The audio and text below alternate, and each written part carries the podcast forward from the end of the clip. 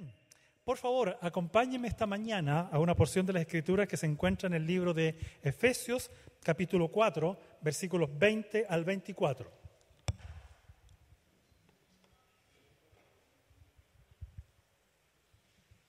Efesios 4,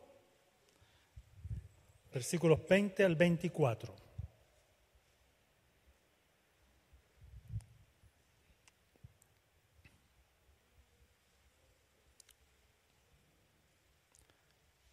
Muy bien. ¿Lo encontraron? Muy bien.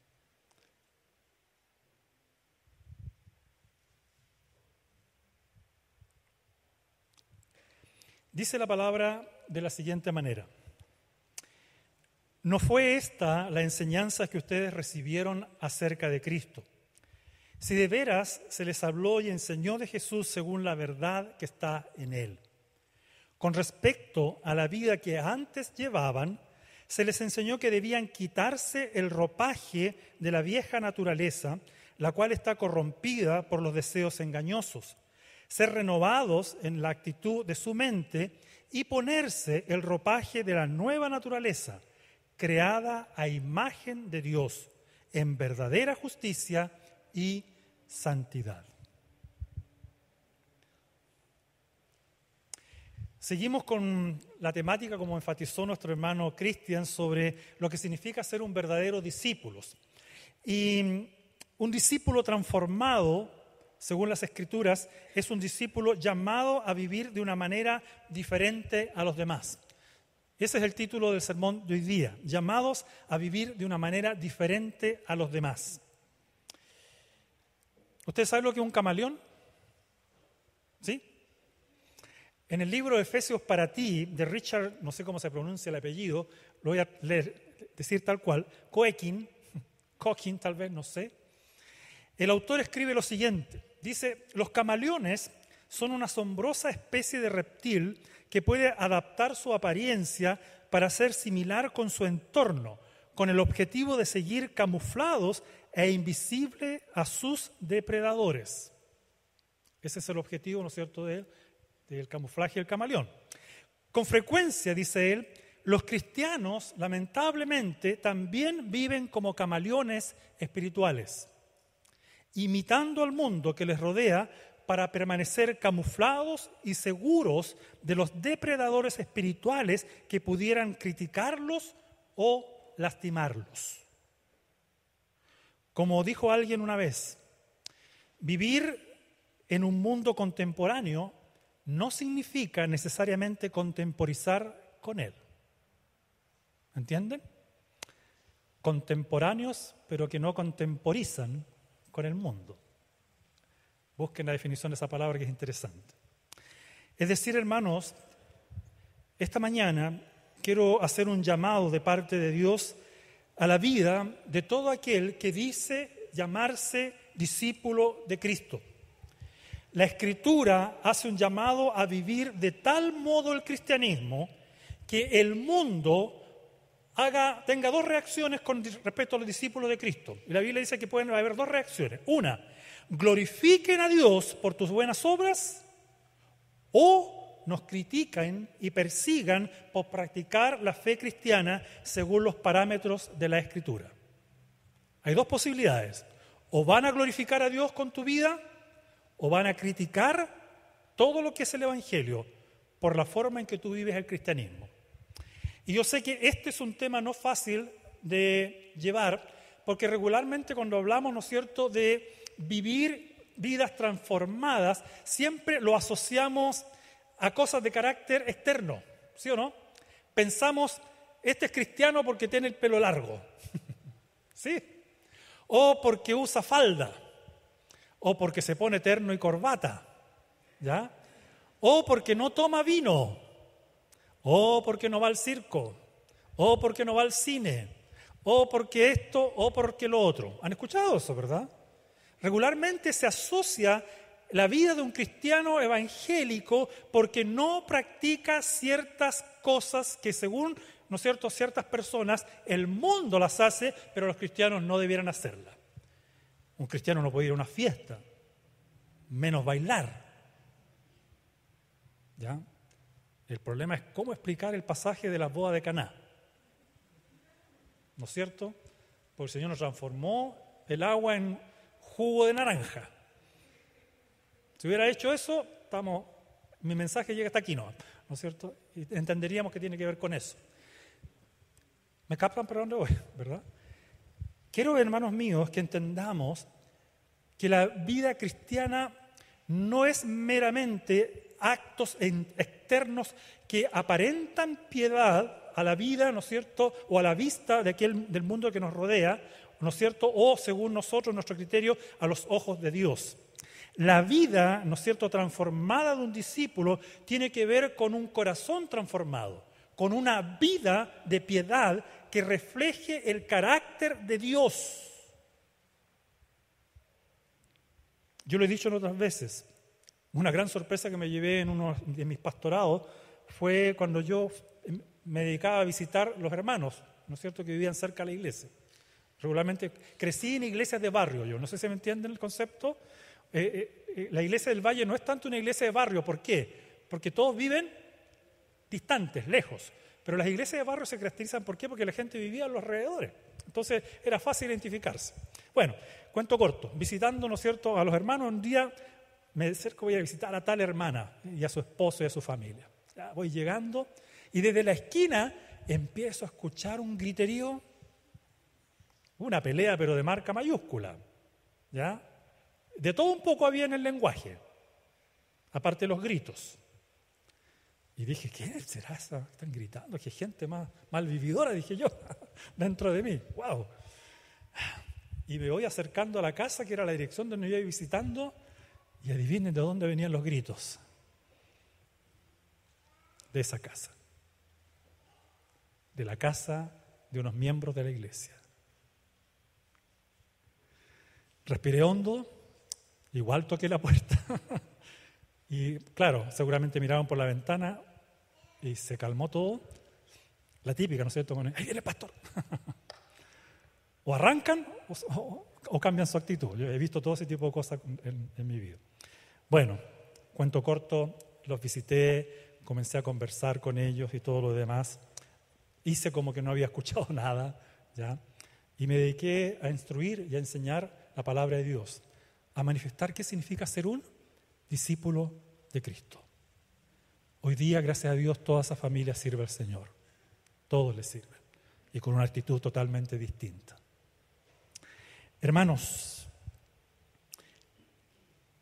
Pablo en esta carta nos va a decir algo que es relevante e importante a la hora de ser un discípulo de Cristo y que muchas veces nosotros no logramos de alguna manera entender o asimilar porque no entendemos lo que significa realmente este, este vivir transformados.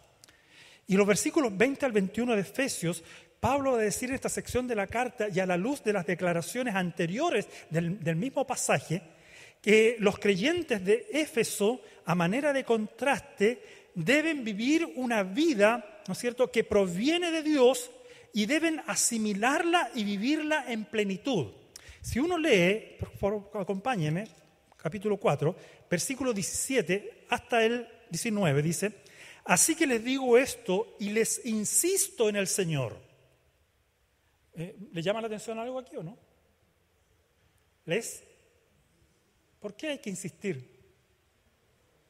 Porque nos aprende la primera, porque somos porfiados, porque recaemos una y otra vez y, qué cosa? En los mismos pecados, muchas veces.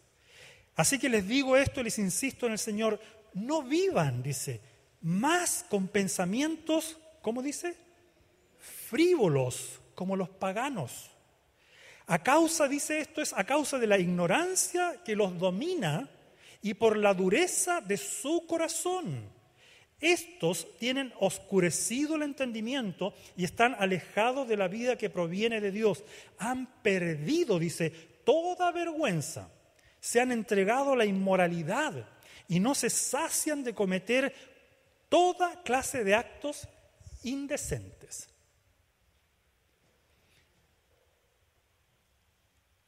En el versículo 20, Pablo les dice, Ustedes, dice, no fue esta la enseñanza que ustedes recibieron acerca de quién? de Cristo. ¿Y qué les llama la atención? ¿Qué asocian? Que algunos creyentes de Éfeso no habían asimilado las enseñanzas acerca de Cristo y creían, ¿qué cosa? Que podían vivir, como lo dicen los versículos 17 al 19. ¿Es posible? Parece que sí. ¿Debiera ser? Claro que no. Pero de alguna manera extraña, muchos creyentes en la iglesia de Éfeso estaban con sus mentes cauterizadas a tal extremo que no se daban cuenta que vivían como camaleones, que no vivían una vida diferente, que su vida no reflejaba realmente el carácter de Cristo, sino que seguían viviendo como vivían los gentiles cuando estaban antes de conocer a Cristo en la ignorancia. Esta frase no habían aprendido, dice, acerca de, no fue esta la enseñanza que ustedes recibieron acerca de Cristo, eh, me llama la atención. En, el griego dice, ustedes no habían aprendido así a Cristo. Esa es la frase literal. No habían aprendido así a Cristo. Y, y les suena extraño, pero después dije, ah, les voy a decir de otra manera. Voy a decir otro tipo de frase para que entiendan a qué me refiero. Ustedes han aprendido a amar han aprendido a, no sé, eh, conversar. ¿Qué le estoy diciendo con eso? Cuando uno dice, ah, he aprendido a amar, he aprendido a realizar la acción. Aquí tenemos algo interesante gramaticalmente, y no es que lo voy a hacer castellano ni algo por el estilo. Eh, son extraños, como dije gramaticalmente, esta frase. Eh, pero los estudiosos del lenguaje griego nos indican que la palabra Cristo es un complemento directo del verbo aprender. Es decir, así como yo digo aprender a amar, digo aprender a, ¿qué cosa? A Cristo. ¿Qué significa eso? Que yo tengo que realizar la acción de quién? De la persona que se está mencionando, hacer como la persona que estoy mencionando.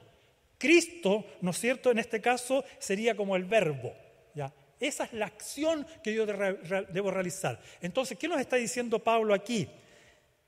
La idea es que los de Éfeso, dice Pablo, no quiero que aprendan solo datos, no quiero que adquieran solamente un cúmulo de doctrinas acerca de Cristo, lo cual cualquiera puede hacer, sino que por medio de la fe necesito que ustedes, ¿no es cierto?, crean y reciban a Cristo a través de esa obra sobrenatural del Espíritu Santo y ustedes se mimeticen con quién? Con Cristo. Sean como quién? Como Cristo. Esto es el llamado que está haciendo Pablo. Esto es de suma importancia, hermanos, y no meramente una explicación, como dije, de carácter gramatical para aquellos que son cristianos, ya que lo que quiere decir Pablo es que esto implica un conocimiento personal, íntimo de la persona de Cristo a tal extremo que yo adquiero una relación vital y personal con la persona misma de Cristo, un aprendizaje de corazón y mente. Esto hace, queridos, que el Evangelio tenga un efecto verdaderamente transformador en la vida de las personas que verdaderamente creen. Y lamentablemente hoy día vivimos en una sociedad pseudo cristiana que dicen ser creyentes, pero no viven como quién? Como Cristo. No están mimetizados con Cristo, están camuflados y mimetizados con quién? Con prácticas que pertenecen a una sociedad corrupta, ajena a Dios. Y lamentablemente, insuflados por el propio infierno, mimetizados no con Dios, sino con Satanás. A propósito, cuando hablamos de aprendizaje, cuando dice Pablo aquí no han aprendido de Cristo de esta manera, el aprendizaje humano consiste en tres cosas. Primero, ¿no es cierto?, en adquirir conocimiento, ¿sí? En segundo lugar, en procesar el conocimiento. Y en tercer lugar, en comprender el conocimiento. ¿Para qué? Para que al final como cuarto elemento sustancial, uno pueda aplicar la información que nos ha sido enseñada. Es decir, cuando aprendemos, se produce una adaptación a las exigencias que los contextos demandan. ¿Qué, pasaría si ustedes aprenden, no sé, matemática, el profesor les dice 2 más 2 son 4? Tú, ¿no es cierto? Listo. Y llega el examen, 2 más 2 y colocas 5. El pobre profesor se va a sentir frustrado. Es decir, o soy un mal profesor o el alumno es un pésimo estudiante que no comprende nada. Esto que parece risorio es muchas veces lo que tú y yo hacemos constantemente al decir que somos cristianos y la suma que nos da no calza. No calza. Por esta razón, Pablo continúa su argumento enfatizando en los versículos 20 al 21 lo siguiente, y por favor acompáñeme. Si esta no fue la enseñanza que ustedes recibieron acerca de Cristo, dice, si de veras se les habló y enseñó de Jesús según la verdad que está en quién? En Él, con respecto a la vida que antes llevaba, se les enseñó que debían quitarse el ropaje de la vieja naturaleza, la cual está corrompida por los deseos engañosos. Si en verdad se les había, dice, habían oído a las enseñanzas de Cristo, eh, una pregunta, si de veras se les habló y enseñó de Jesús según la verdad que está en él, ¿cómo recibieron los de Éfeso las enseñanzas de Jesús? ¿La recibieron directamente de Jesús? No, la recibieron indirectamente. ¿A través de quién? De los apóstoles y profetas de la época, los cuales, dice la Biblia, fueron el fundamento para establecer la iglesia. Sobre esta enseñanza derivada, que estos fueron oyentes de primera mano y que transmitieron a los de Éfeso, los de la iglesia de Éfeso y los creyentes más tardíos comenzaron a edificar sus vidas, como veíamos la semana pasada a construir, ¿no vidas sólidas sobre fundamentos sólidos, a través de la obra mediadora del Espíritu de Dios. Si, habéis, si de verdad dice habéis sido por Él enseñado, hay una enseñanza, dice Pablo, directa, personalizada, que la obra del Espíritu Santo realiza cuando tú escuchas la palabra de Dios. Dios quiera que no me estén escuchando a mí hoy día. Es, es difícil a veces, ¿no es cierto?, desentenderse del predicador. Yo sé que ustedes van a escuchar y están escuchando al pastor Omar, pero hermanos míos, procuro y siempre procuraré, como lo hace el pastor Manuel y cualquiera que se pare en este púlpito, ¿no es cierto? Es una exigencia que transmitamos la verdad de la palabra de Dios, tal cual nos fue transmitida a nosotros, sin ningún cambio, ningún ápice, porque es la palabra de Dios la que transforma, no el discurso, no la forma y el ordenamiento de un mensaje, sino el contenido de este mensaje. La Biblia dice que Jesús es el camino y es qué cosa? La verdad. Según la verdad que está en quién? En Cristo. Cristo personifica la verdad y tú debes escuchar, por lo tanto, a Cristo cada vez que se predica de Él en los púlpitos. ¿Qué cosas habían aprendido los efesios directamente de Cristo?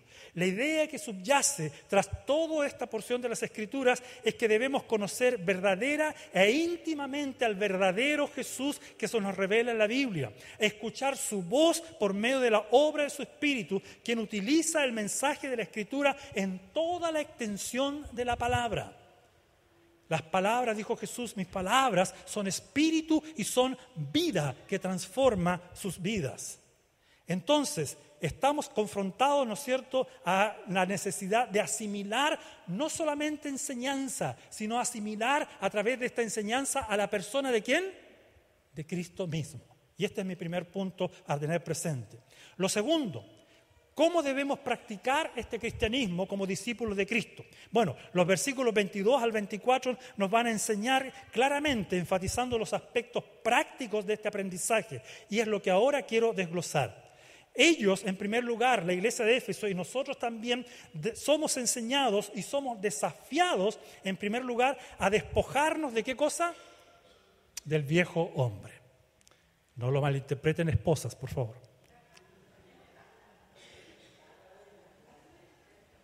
Más de alguna vez he escuchado a alguna esposa por ahí hay que despojarse del viejo. No, no es eso. Espero que sea necesaria la aclaración. Versículo 22 dice, con respecto a la vida se les enseñó que debían quitarse el ropaje de qué? De la vieja naturaleza. la cual está corrompida por los deseos, dice, engañosos. Despojarse del hombre que está viciado. El imperativo, queridos hermanos, de este verbo nos indica que es urgente quitar de nuestra vida la vieja naturaleza de una manera consciente. Pablo en Romanos 12 lo escribe muy bien al decirnos, les ruego por las misericordias de Dios que presenten sus cuerpos, dicen sacrificio vivo, santo, agradable a Dios que es vuestro culto, dice racional y no se conformen o amolden a este siglo, sino transfórmense por medio de la renovación de vuestro entendimiento. El cristianismo y el discípulo de Cristo, por lo tanto, no es una persona, ¿no es cierto?, que de alguna manera espera que caiga algún rayo o siente una emoción, ¿no es cierto?, exacerbada para poder decir, ahora el Señor me está diciendo que abandone toda esta vida.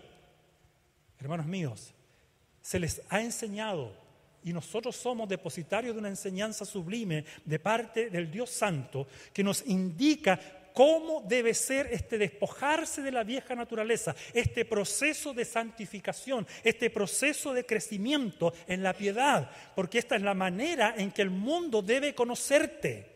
No por, como dije al principio, por la forma en que te cortas el pelo, cómo te vistes, si te dejas barba o no te dejas barba, ¿no es cierto? O tantas otras cosas de ese tipo. A propósito de la barba, todavía recuerdo en una iglesia que había una persona que no aceptaba a los barbones, perdónenme. Varios de ustedes no habrían podido ser miembros de esa iglesia. De verdad. Y hay una iglesia muy grande que no permite que sus miembros usen barba, a pesar de que su fundador tenía barba. No voy a decir nada para no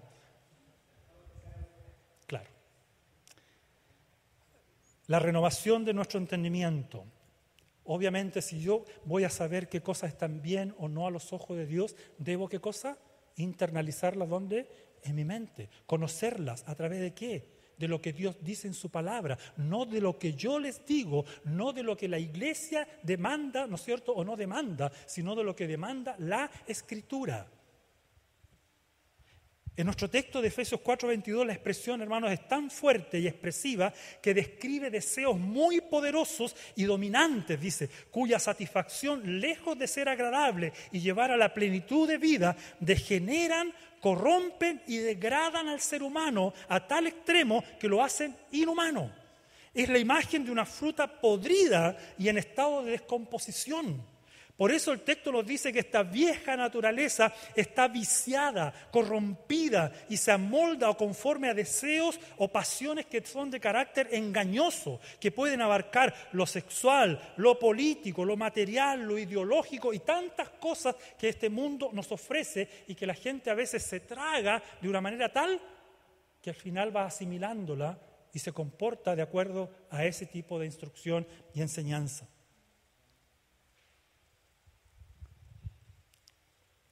Si ustedes han visto algunas películas o han escuchado canciones, se han detenido de repente a ver. Hoy día es increíble, hermanos míos, cómo la ideología de género está metida en las películas. No hay una película que no te diga, ¿no es cierto?, que hay que aceptar el homosexualismo, el levianismo, eh, el binarismo. ¿Han escuchado de, de los no binarios? Eh, estaba viendo una serial donde aparecía una muchacha que parecía muchacho y, una, y un muchacho que parecía muchacha. Y más encima, ellos dos tenían una relación de pareja. Y por otro lado, había un médico con un ingeniero, no sé en qué cosa, computacional, que también tenían una relación de carácter homosexual. Hermano, sabe de una manera tan a veces efectiva, hoy día la industria cinematográfica ha ido introduciendo prácticas, ¿no es cierto?, para que la gente las vea y las haga, ¿qué cosa? Ver como normal. Es normal. ¿Cuál es el problema? Y además, esas personas son buenas personas. Y no estoy diciendo que sean malas personas en el sentido de, que no aporten algo. Ojo con eso. No, no es, no es mi intención atacar, digamos, la intencionalidad. Pero sin duda que hay cosas que hoy día se han normalizado y que la Biblia dice que no están bien.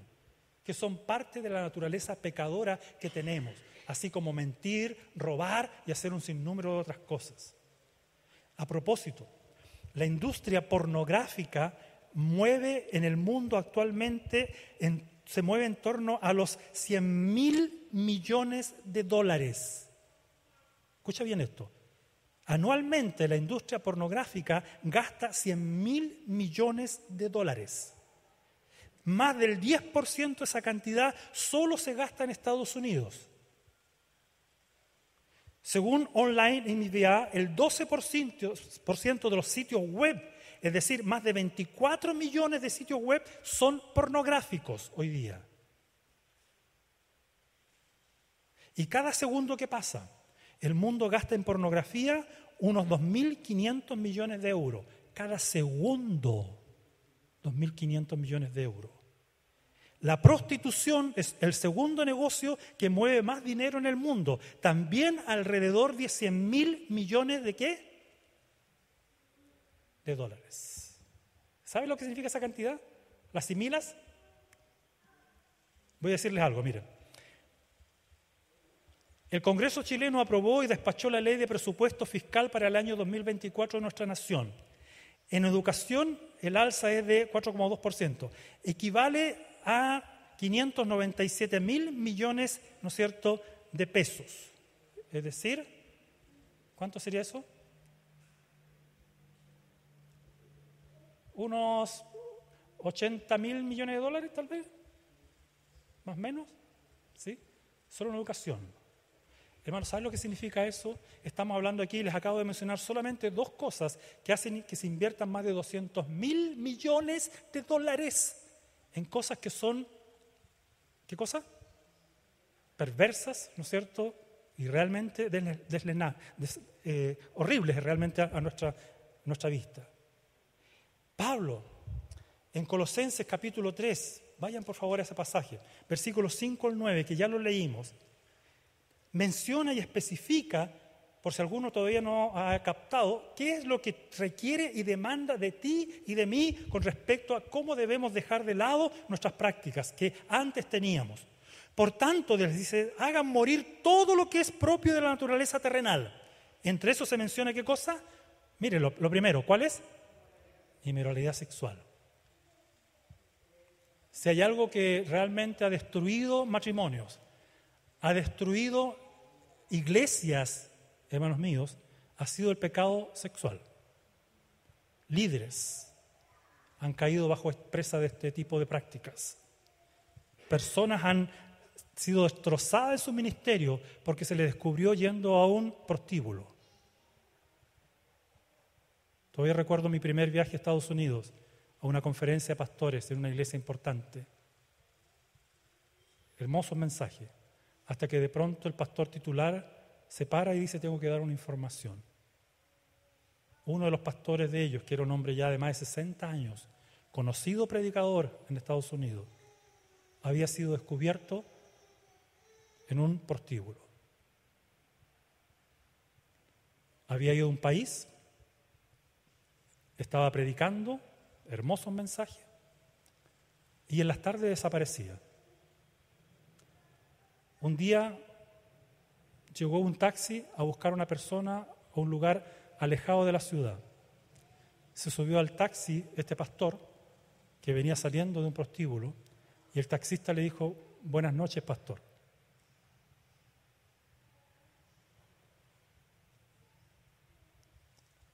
Hasta ahí quedó su ministerio, hasta ahí quedó su familia. Hermanos míos, no sé cuáles son tus pecados que tienes que abandonar. No sé si es inmoralidad sexual, no sé si es impureza, no sé si son bajas pasiones, no sé si son malos deseos, tal vez avaricia, lo cual es idolatría, dice, por los cuales estas, por estas cosas, dice, el castigo de Dios viene. Ustedes las practicaron, le decía Pablo a la iglesia en Colosa en otro tiempo, cuando vivían en ellas, pero ahora abandonen también esto enojo, ira, malicia, calumnia, lenguaje obsceno. Tal vez nosotros somos buenos para ver y decir cómo es posible que ese líder haya esto, cómo es posible que haya practicado o visto esto. Y muchas veces no somos capaces de ver nuestra propia bajeza, de ver cómo muchas veces estamos también imbuidos de prácticas que también a los ojos de Dios que son horripilantes, degradantes de la obra que Dios realizó a nuestro favor. Por todo esto, y resumiendo este primer aspecto, queridos, Pablo nos indica que hay dos razones poderosas para tirar a la basura el viejo hombre o la vieja naturaleza. En primer lugar, ¿por qué debemos abandonar estas cosas? Porque uno podría decir, no, de ahora en adelante me voy a portar bien. No quiero que nadie diga nada con respecto a mí. Como si pudiéramos por nosotros mismos a veces vencer ciertos pecados. ¿Te has encontrado cayendo en los mismos pecados una otra vez, verdad? Al menos yo sí y con vergüenza lo debo confesar. Y ha sido doloroso y triste tener que decirle, Señor, otra vez, de nuevo. Pero hermanos míos, cuando hay una poderosa o poderosas razones para poder aferrarnos y poder realmente vencer esto, tenemos que analizarlas. Y la primera razón que Pablo menciona es una razón de, carácter histórico redentor. Es decir, ya no, no, debemos comportarnos, dice Pablo, de acuerdo con el estilo de vida que teníamos antes de qué? De conocer a quién? Al Señor. Es decir, el antes y después de Cristo, el hacer y el desee, según el calendario, no tiene que ver simplemente con historia. Tiene que ver con qué? Con algo que tiene que ver con algo profundo en el ser humano de haber sido comprados por un alto precio en la cruz del Calvario. Es decir, debe ser notorio un antes y un después de Cristo en nuestras vidas. Y aquí no está de más enfatizar que no somos salvos por confiar en una fórmula o una frase en donde repetimos que creemos lo que alguien nos dice, sino más bien por confiar en una persona, en una persona cercana, un amigo que dio su vida por nosotros. La fe salvadora, queridos, se caracteriza por una devoción personal a nuestro Salvador. Ser cristiano significa aprender a confiar y a deleitarnos en Cristo de tal forma que todas estas cosas que menciona Pablo realmente a nuestro parecer serían qué cosa? Basura. Como dice en otra parte, Pablo usa la palabra fuerte, estiércol. ¿Sabes lo que significa la palabra, verdad? Estiércol. Es interesante que algunos años más tarde, esta iglesia de Éfeso, de la cual estoy ahora predicando, desapareció del mapa. ¿Se han dado cuenta? No sin antes haber sido reprendida, como nos dice Apocalipsis 2, 1 al 7, por haber abandonado algo que era relevante y sustancial para poder vencer los pecados que estaban latentes en su vida. Pablo, Juan les dice, ¿No es cierto? El propio Señor le dice a través de Juan, ustedes, ¿no cierto?, han abandonado el primer amor. Han abandonado el primer amor. Y cayeron, al parecer, en una especie, ¿no es cierto?, y no por falta de obras, ¿no es cierto?, ni doctrina, sino por haber caído en una especie de, legalismo, de querer aparentar algo sin la motivación correcta, ¿no cierto?, para cambiar. Tú y yo jamás cambiamos, jamás cambiaremos si no estamos motivados por un amor a Cristo tan íntimo, tan profundo, que yo no quiera saber nada de ninguna otra cosa. ¿Realmente, te pregunto, vivimos para Jesús? ¿Se caracteriza tu vida, tu vida, por un amor que nos hace querer ser más como Jesús cada día? Aprender a Cristo La segunda razón que Pablo menciona para tirar a la basura la vieja naturaleza es porque ese repaje decadente está corrupto, dice, está podrido. Los versículos 25 al 31 en Efesios, volviendo por favor a Efesios, vuelvan a Efesios, capítulo 4.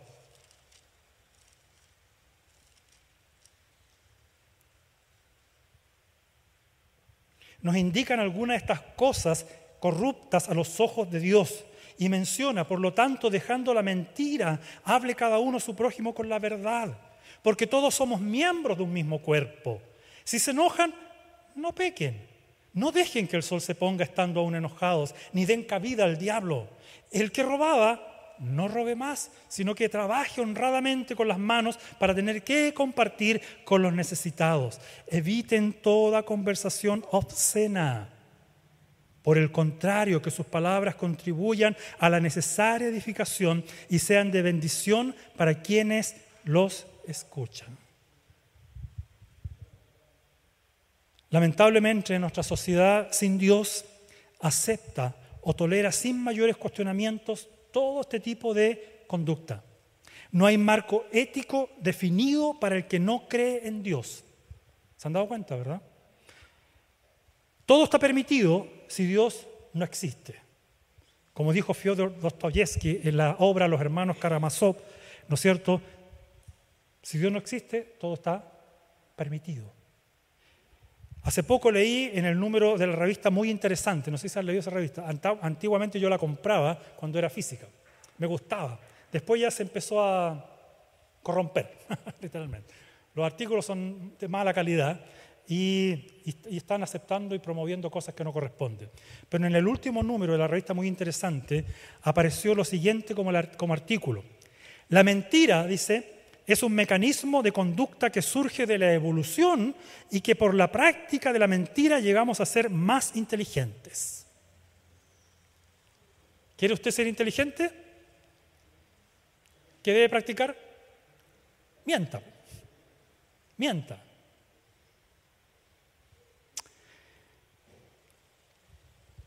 Estamos, dice el artículo, evolutivamente diseñados para engañar.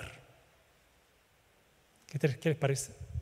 Estamos diseñados para... Y me llama la atención, estamos diseñados para engañar. La evolución, que es algo impersonal, es capaz de hacer un diseño, y más encima un diseño de este tipo, diseñados para engañar. Pero Dios, pero Dios dice, despójate de ese ropaje decadente el famoso predicador Martin Lloyd Jones, ¿no es cierto?, predicador galés del siglo XX, dijo, nunca te recriminarás que eres un pecador, porque hay un mecanismo en ti, dice, resultado no de la evolución, sino del pecado que siempre te defenderá de toda acusación. Es que fue una mentira blanca, es que era una mentira necesaria. ¿Han escuchado ese tipo de cosas, verdad? Todos tenemos un buen concepto de nosotros mismos, dice, y siempre podemos defendernos. Incluso si tratamos de hacernos sentir que somos pecadores, nunca lo haremos. Solo hay una manera de, saber que somos pecadores y es por medio de tener al menos una tenue concepción de Dios. Solo Dios es el mecanismo que nos impele, ¿no es cierto?, a no cometer atrocidades como el mundo hoy día las comete hermanos míos, es inimaginable lo que ocasiona la prostitución en tantas mujeres. Inimaginable el daño que queda en tantos niños que son abusados brutalmente por una sociedad que sin temor a Dios cree que puede hacer de todo sin algún día recibir el justo juicio de Dios. No hay temor en ellos. ¿Seremos partícipes nosotros de eso? ¿Vamos a mimetizarnos con nuestra sociedad viviendo como ellos viven? ¿Aceptando lo que ellos aceptan? ¿Compartiendo lo que ellos hacen? ¿Escuchando las conversaciones de las cuales los compañeros de trabajo o de colegio, ¿no es cierto?, hacen mofa.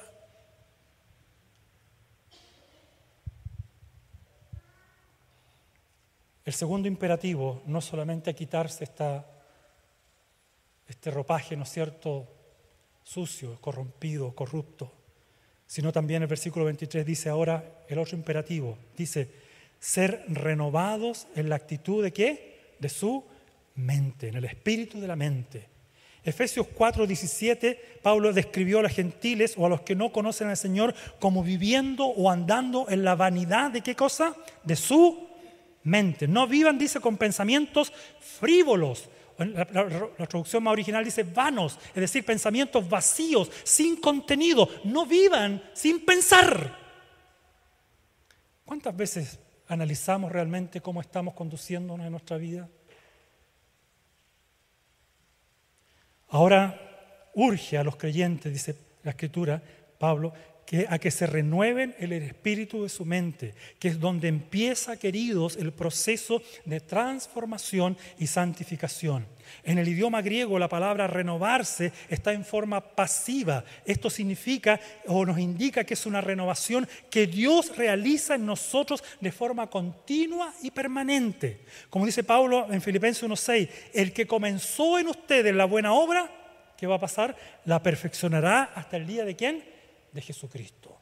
Saben, el proceso de transformación es algo sobrenatural que tú ni yo podemos realizar en nuestras fuerzas si no contamos con la ayuda y la gracia de Dios que nos saca, ¿no es cierto?, de la gravedad de este mundo en el cual, hacia el cual somos atraídos y nos saca y nos traslada a los lugares celestiales. Renuévense.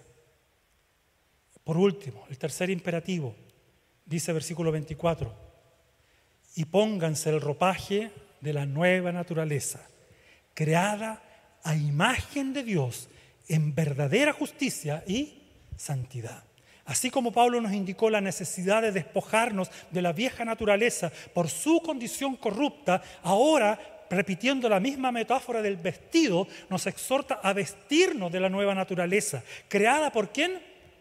Por Dios mismo y dice además, hermanos, esto nos hace pensar que es hermoso saber que Dios tiene un amplio y renovado ropero para usar. ¿Quieres verte hermosa? ¿Quieres verte hermoso? Tal vez físicamente ninguno, o algunos yo, no seamos hermosos, pero podemos serlo en nuestro interior, que es, que es lo que Dios mira. Y a propósito, damas, la belleza también es pasajera. Y el físico varones también es pasajero. Algún día corríamos detrás de una pelota a 100 kilómetros por hora. Hoy día la pelota corre un kilómetro y no la alcanzamos. Hermanos, qué hermoso es saber que Dios tiene un ropero amplio. Como dice Efesios 2.10, somos hechura suya los hijos de Dios, los que han sido comprados, ¿no es cierto?, por un alto precio. Somos hechura suya, creadas en Cristo Jesús para buenas obras, dice, las cuales Dios preparó de antemano para que andemos en ella. Hermano, esta es una iniciativa y obra solo divina. Esta es una obra que se realiza de una vez y para siempre. Y en el griego, en este caso, el verbo aquí está en infinitivo. Así como Adán y Eva fueron creados a imagen y semejanza de Dios, la Escritura dice, ahora los que creen en Cristo son renovados a esta misma imagen y por eso el texto continúa diciendo que son creados en la justicia y santidad de quién? De la verdad. La verdad que es Cristo nuestro modelo. Esta nueva vestimenta es acorde al estándar y al carácter de Dios. No podemos, por lo tanto, transitar por la pasarela de este mundo sin estas virtudes indispensables con las cuales Dios cumplirá su proyecto en armonía, ¿no es cierto?, eh, en toda la creación bajo el señorío de Cristo. Cita del pastor Mariano Ávila cumplirá su proyecto de poner en armonía toda la creación bajo el señorío de Cristo. Solamente así. Si antes de los deseos, hermanos, si antes de los deseos engañosos brotaban pasiones y deseos incontrolables, ahora de la verdad, dice la Escritura, surgen qué cosa? La justicia y la santidad, como una marca indeleble de la vida de un verdadero discípulo o cristiano. En estas expresiones recae lo que es el corazón del Evangelio, lo que significa ser cristiano realmente. ¿Y cómo ocurrió esto? Según Pablo nos dice el versículo 24, es una obra de Dios. Somos creados según Dios, somos transformados por el poder de la gracia de Dios. Como Efesios 2, 1 al 10 dice, somos hechuras suyas. Y esa palabra griega me llama la atención, hechura. Somos un poema de Dios. Esa es la palabra que utiliza en griego, poema, poema. No existe otra manera de ser cristiano. No es por mérito, no es por obras o capacidades humanas que el corazón lleno de pecado a los ojos de Dios pueda ser transformado o cambiado. Por, por eso todo esfuerzo humano por cambiar la conducta de nuestra sociedad por leyes estrictas, técnicas de autoayuda u otros medios, cae en saco roto y logrando en el mejor de los casos solo cambios estéticos, pero jamás cambios éticos, es decir, en las motivaciones, en el corazón humano. Solo puede ser logrado por quién? por el poder de Dios, por el poder de su evangelio, que como nos recuerda Pablo en Romanos 1.16, es poder de Dios, la dinamita de Dios, ¿no es cierto?, que transforma al ser humano. Ahora bien, queridos, es verdad que el evangelio tiene implicaciones o repercusiones profundas en nuestra alma, que comienzan cuando creemos en Cristo como Señor y Salvador. Pero es necesario, y aquí es importante recalcar esto, pero es necesario toda una vida para meter en nuestra mente y llegar a vivir todas las implicaciones de esta tremenda verdad. Por eso en Efesios 4 encontramos expresiones como despojarse, renovarse, vestirse, convertirse en cristiano, por sobre todo no en religioso o en seguidor de algún líder humano, por muy loable que éste sea, ¿no es cierto?, en su vida o por pertenecer a una iglesia X, ¿no es cierto?, es un ejercicio espiritual constante y no de este tipo de prácticas o asociaciones.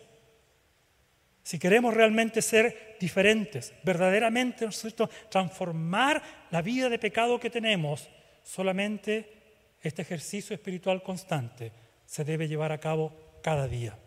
El verdadero evangelio tiene efectos trascendentales para la vida. Por lo mismo, ser cristiano no es cualquier cosa, como verás.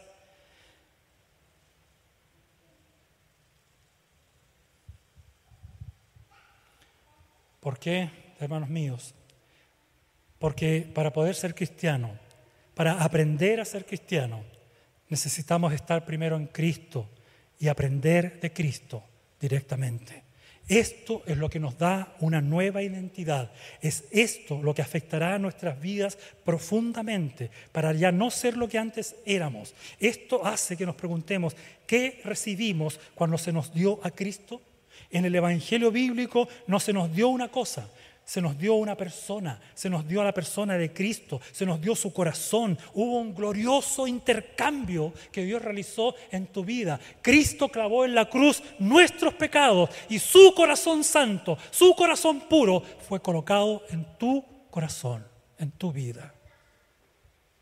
Este entendimiento y solo esto es lo que transforma radicalmente, como dice esa canción, nuestras vidas en algo glorioso. Quiero terminar leyendo una porción en 2 de Pedro, capítulo 1, versículos 3 al 11, que fue con lo que comenzamos este culto. Por favor, acompáñenme allí.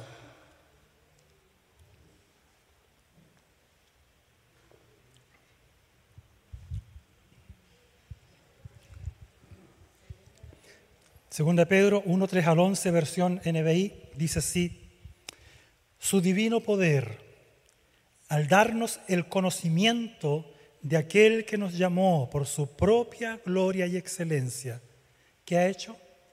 Nos ha concedido todas las cosas que necesitamos para vivir como, ¿cómo?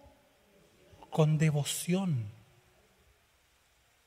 Ojo, no con un estilo de vestimenta X, ni con una apariencia física X, sino con qué? Con devoción. Así Dios nos ha entregado sus preciosas y magníficas promesas para que ustedes, luego de escapar de qué? De la corrupción que hay en el mundo, debido a qué? A malos deseos, lleguen a tener parte, nada menos que qué? En la naturaleza divina. Precisamente por eso, dice Pablo, Pedro, perdón, por eso esfuércense por añadir a su fe virtud, a su virtud conocimiento, al conocimiento dominio propio, al dominio propio constancia, a la constancia devoción a Dios, a la devoción a Dios afecto fraternal, al afecto fraternal amor. Porque estas cualidades, hermanos, fíjate, son cualidades espirituales las que Dios demanda de ti y de mí. Estas cualidades, si abundan en ustedes, ¿qué va a pasar? Los harán crecer en el conocimiento de nuestro Señor Jesucristo y evitarán que sean inútiles e improductivos. En cambio, el que no las tiene es tan corto de vista. La palabra en griego es miope. Miope. Que ya ni ve y se olvida de que ha sido purificado de sus antiguos pecados. Hermano, ¿te diste cuenta la correlación? Si tú no vives practicando este tipo de cosas, estas cualidades en tu vida, la Biblia dice que tú puedes volver a tener la ceguera que el mundo tiene. Ser alguien miope, tan corto de vista que no te das cuenta de tus propios pecados. Y te transformaste en un camaleón.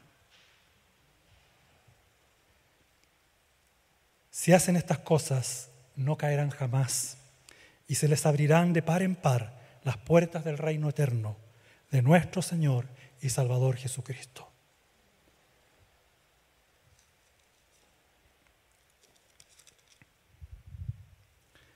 Por tanto, también nosotros, que estamos rodeados de una multitud tan grande de testigos, despojémonos del lastre que nos estorba, en especial del pecado que nos asedia, y corramos con perseverancia la carrera que tenemos por delante Fijemos la mirada en quién? En Jesús, el iniciador y perfeccionador de nuestra fe, quien por el gozo que le esperaba soportó la cruz, menospreciando la vergüenza que ella significaba, y ahora está sentado a la derecha del trono de Dios. Así pues, consideran aquel que perseveró frente a tanta oposición por parte de los pecadores, para que no se cansen ni pierdan el ánimo. En el año 1926, en, las Olimpiadas de Londres creo que fue, Eric Leader, un creyente escocés, no quiso correr los 100 metros planos que era su especialidad, perdón, los 200 metros planos que era su especialidad, porque la carrera debía ser un, un domingo. Y él dijo, yo el domingo no corro, porque es el día del Señor, dijo. Y todos se enojaron con él, obviamente, porque era el mejor corredor que tenían. Dijo, si quieren otra carrera en otro día, ni un problema. Quedaba una sola vacante, que eran los 400 metros planos. Él no era su especialidad. Ok, dijo, yo voy a correr esa carrera, que era un día sábado. Él ganó medalla de oro en los 400 metros planos. Le dijeron, ¿cómo lo hace? ¿Cómo lo hizo para correr los 400 metros planos? Él dijo, los primeros 200 metros los corrí con todas mis fuerzas, dijo. Y los otros 200 los corrí con aún más fuerzas, pero con la ayuda de Dios. Pero con la ayuda de Dios. Hermanos, tenemos una batalla ardua y difícil, que es vencer la vieja naturaleza, despojarnos de ella y revestirnos de la nueva, y correr esta carrera sin el lastre del pecado que nos asedia, viendo que hay un sinnúmero de personas en el cielo y en la tierra que observan tu peregrinar, tu carrera. ¿Cómo estás corriendo? ¿Cómo estás avanzando? ¿Es notorio que tú eres un discípulo de Cristo? ¿Que tu carácter refleja al Señor Jesús? ¿Que cuando la gente te ve dice algo tiene diferente? ¿Esta persona algo ha pasado en su vida? ¿No es el mismo que yo conocí? Dios quiera que más creyentes capaces y talentosos, discípulos, perdón, Dios quiera que más que creyentes capaces y talentosos, seamos discípulos piadosos, que le glorifiquen con sus vidas transformadas por la gracia de Dios. Amén. Amén. Así sea. Oremos. Señor, tu palabra, Señor, nos ha confrontado una vez más con una triste y amarga realidad. Y es que, Señor, no hay día en el cual no te ofendamos con nuestros pecados. Que lamentablemente, Señor, no hay día en que aún, Señor, el lastre del pecado no nos atraiga y nos haga, Señor, fracasar en nuestra vida como hijos tuyos, como discípulos de Cristo. Señor, ante esta triste y vergonzosa realidad, es que le pedimos, Señor, una vez más, que tenga misericordia de nuestras vidas y que a la luz de lo que hemos escuchado podamos, Señor, con la ayuda de su Espíritu Santo, asimilar a nuestro precioso Salvador Jesús a tal extremo, Señor, que nos mimiticemos con Él, que seamos uno con Él, un solo corazón, que latamos con su corazón. Y que de esta manera, Señor, el mundo nos conozca y vea y entienda lo que el cristianismo significa. Un estilo de vida con cualidades espirituales, emocionales diferentes, con cualidades que honran y glorifican al autor y hacedor de esta humanidad. Señor, usted es el que nos ha diseñado, pero también nos rediseñó en Cristo. Nos ha transformado y nos ha hecho un poema suyo. Ayúdenos, Señor, a reflejar, a reflejar su carácter, su persona, lo precioso que usted es. Necesitamos su ayuda, Señor, para avanzar en esta carrera. Se lo pedimos y lo agradecemos en el nombre de Jesús, nuestro Salvador y Señor. Amén.